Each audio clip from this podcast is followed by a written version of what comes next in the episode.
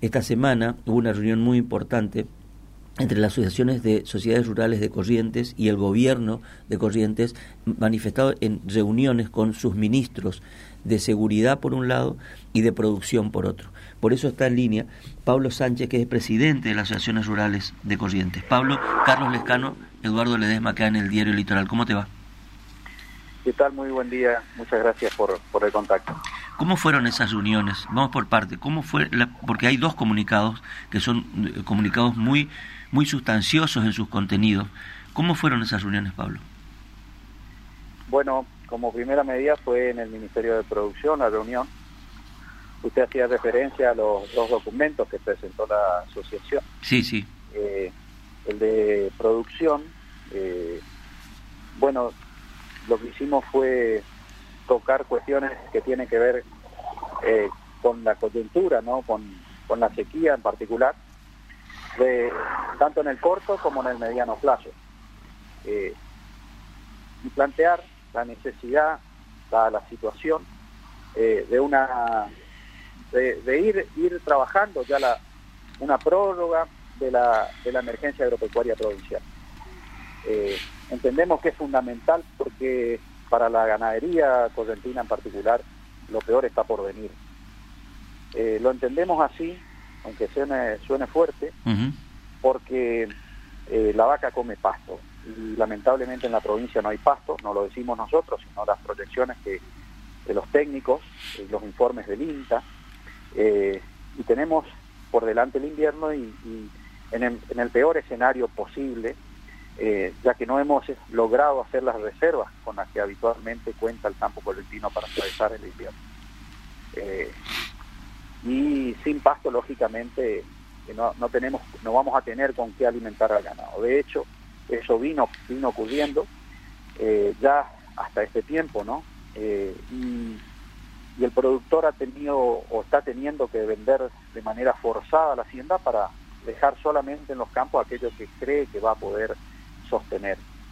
Eh, y, y asimismo también en muchos casos ha, ha llegado hasta la pérdida del ganado no en el caso de en el caso de las proyecciones que se hacían cuando estábamos atravesando el periodo el periodo de sequía y los incendios de que nuestra producción ganadera iba iba a mermar eh, considerablemente esas proyecciones se están cumpliendo o son peores y mire los pactos se están terminando y no son buenos eso digo los pactos le cuento a la gente eh, la provincia es criadora, nosotros tenemos mm. vacas y producimos terneros. Corrientes es una fábrica de terneros. Entonces lo que lo que busca es siempre premiar la vaca, el productor.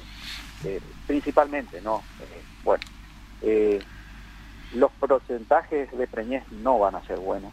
Eso va a generar de que Corrientes ya el año que viene tenga muchos menos terneros de lo habitual. Habitual cuánto, cuántas cabezas eh, cuántos millones de, de cabezas estamos hablando en, en, una habitualidad y cuánto puede puede ser ahora ya, y calcúlele que la provincia tiene alrededor de un millón doscientos mil terneros al año es lo que es lo que cosecha de alguna forma el ganadero. Y, y es muy pronto para hacer una estimación pero pero va a ser considerablemente menor eh, eh, no, no, no, no me quiero entrar a dar un número, no, no. Está bien, entonces. Eh, em- pero, pero esto, esto se va, se va, va a ser palpable y, y eso ya sabemos todos los productores que es lo que va a ocurrir, sumado a la pérdida de peso, al atraso de, todos los ciclos productivos que también repercuten en la producción de carne fundamentalmente eh, eh, del campo correctivo. ¿Cómo están los temas? Los temas, si no, dígame decía que en, línea con eso, eh, lo que planteamos es la necesidad de asistencia a los productores, de continuar acompañando, mejor dicho, a los productores.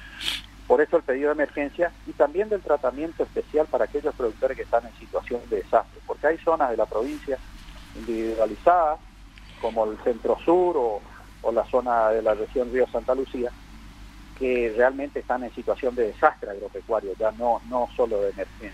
Ustedes están pidiendo repetir remates de pequeños productores y también potenciar un plan de aguas. ¿Puede contarnos de qué se trata? Claro, eso tiene que ver con la verdad que es una muy buena política del gobierno provincial la de los remates y, hace foco en el pequeño productor, brindándole la posibilidad de obtener un, precio por encima del que habitualmente obtiene el, pequeño productor que tiene, eh, digamos, está de alguna manera en desventaja porque no es lo mismo completar una jaula que ir eh, de, de, alotecitos pequeños llegando a lo que transporta la jaula. Entonces, eso, el, remate al productor le permite obtener eh, beneficios de, precio fundamentalmente, ya que no tiene gastos y, ni tampoco gastos de ningún tipo, digamos. Eh, el, respecto al plan agua, también es otra política del gobierno provincial que eh, creemos interesante y que debe incentivarse.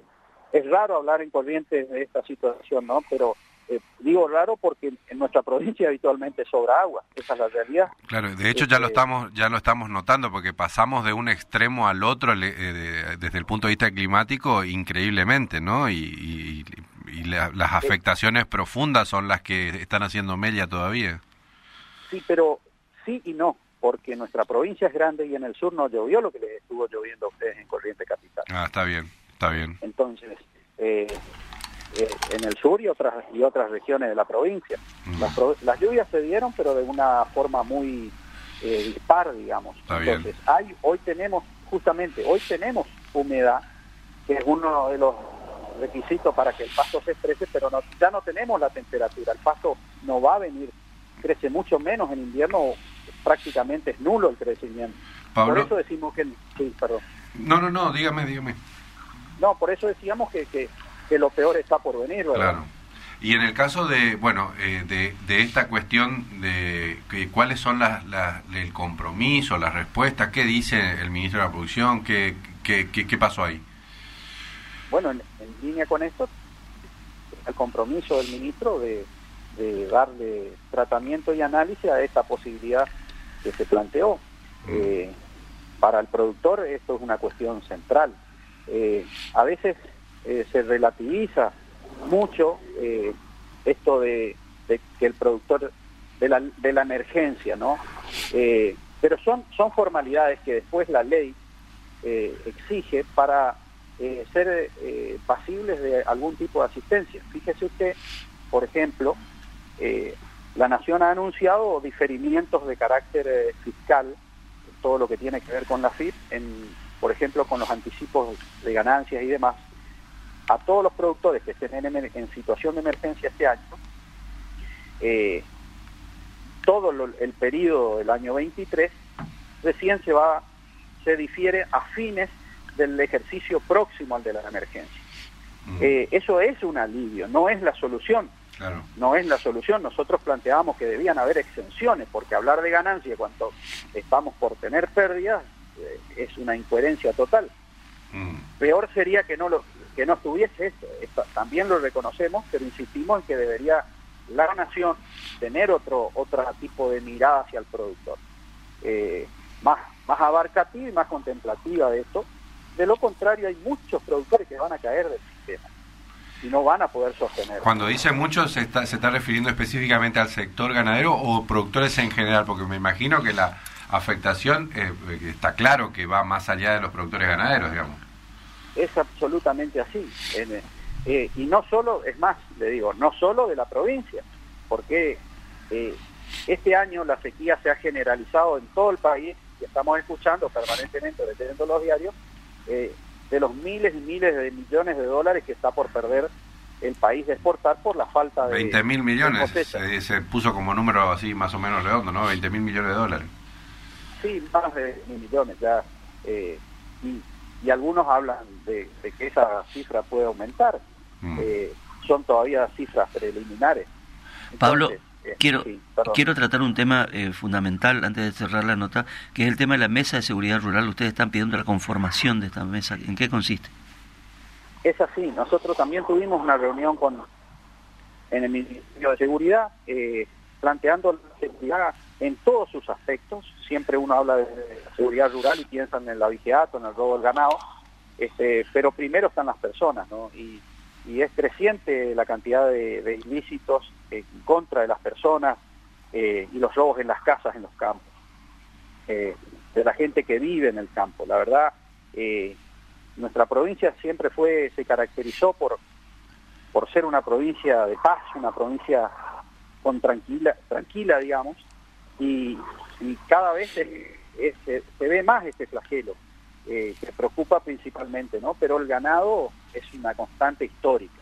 Hay zonas, además, hay zonas Mire, es generalizado con zonas realmente críticas, digamos. Sí. Eh, eh, pero es, es, es, un problema generalizado e histórico, que necesita, lógicamente, un, un abordaje integral. Eh, no alcanza solo con la prevención, es la primera herramienta, es donde hay que hacer poco. sobre lo inmediato, trabajar en ello.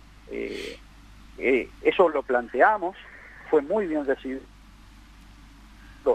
este, con acciones concretas, eh, bajando línea del Ministerio de Producción, nosotros, nosotros ya lo estamos percibiendo, estamos informados, eh, pero...